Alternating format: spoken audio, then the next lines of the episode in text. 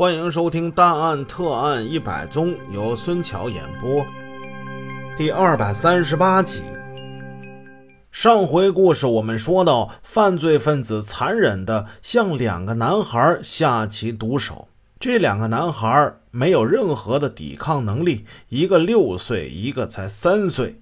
两个男孩的死因是头部撞击地面而死，与其他几位死者。被凶器砸击头部是有所不同的，这引起了法医的注意。罗法医还分析到，如果这案情真如刘成山所说那样，那作案者是三名有政治预谋的匪徒的话，他们理应随身携带小型并得心应手的凶器。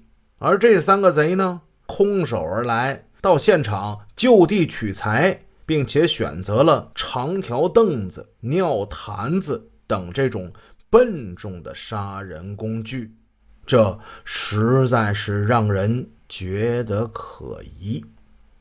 据刘成山说，是有三名匪徒闯进他家，那就奇怪了。三个人六只手，一样家伙事儿都没带，全都是就地取材，用的是凳子、尿壶。法医对本案凶器的认定揭示出了一个要害：既然犯罪分子使用的凶器不是那根柳木棒子，那为什么刘成山要说是柳木棒子是凶器呢？也就是说，他为什么要撒谎呢？为什么要欺骗公安人员？疑点其实远不止于凶器。侦查和技术人员通过调查和现场的勘查。与刘成山所说的情况进行比较，发现暴露出的矛盾实在太多了。从案情来看，犯罪分子心狠手辣，从年逾七旬的老妪到仅仅三岁的幼童，无一放过。既然有斩尽杀绝之意，为什么单单放过了体质最强的户主刘成山呢？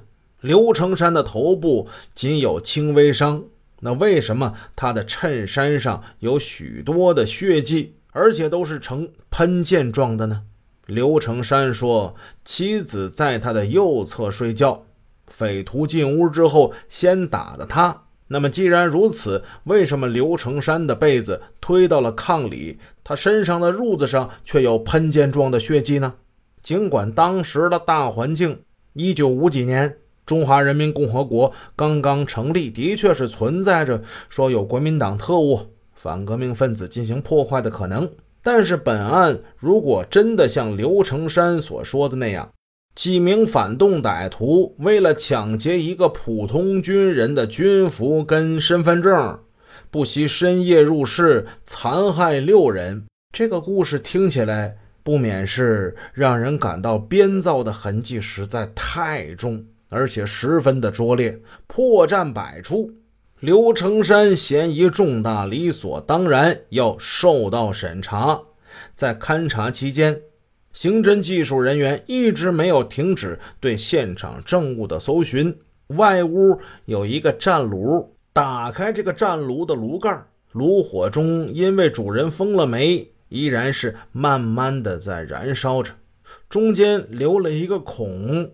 孔上有一张硬纸，燃烧后的灰烬，显然这就是刘成山所说的被匪徒抢走的证件了。侦查员还在户外房与房之间的墙缝之中找到了刘成山说的那套被匪徒抢去的军服。面对现场反映出的种种矛盾，无法自圆其说的谎言。以及一个又一个确凿的证据。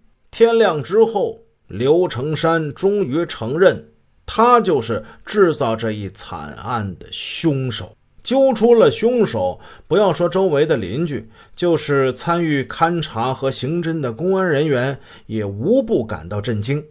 刘成山一夜之间亲手杀了自己的奶奶、妻子、七妹、弟弟和儿子，这是个人。还是个兽。此时的刘成山神情沮丧，声音低沉地交代了他的罪行：刘成山本有妻室，但他在医院里跟一个年轻漂亮的女护士搞起了婚外恋，并且把人肚子给搞大了。这丑闻即将败露，两个人都有点着急。刘成山答应这女护士：“我回营口就跟我老婆离婚，然后跟你结婚。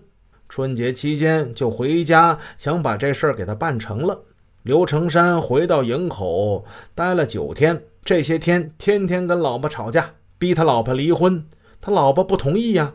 正月初九这天，他小姨子来了，要接姐姐回娘家过年。第二天就要带走两个孩子。刘成山更着急了，担心这回了医院之后，女护士要不答应他怎么办呢？当时女护士怀了孕，如果一旦告发他，自己的军职、工作、名誉，一切都要完蛋。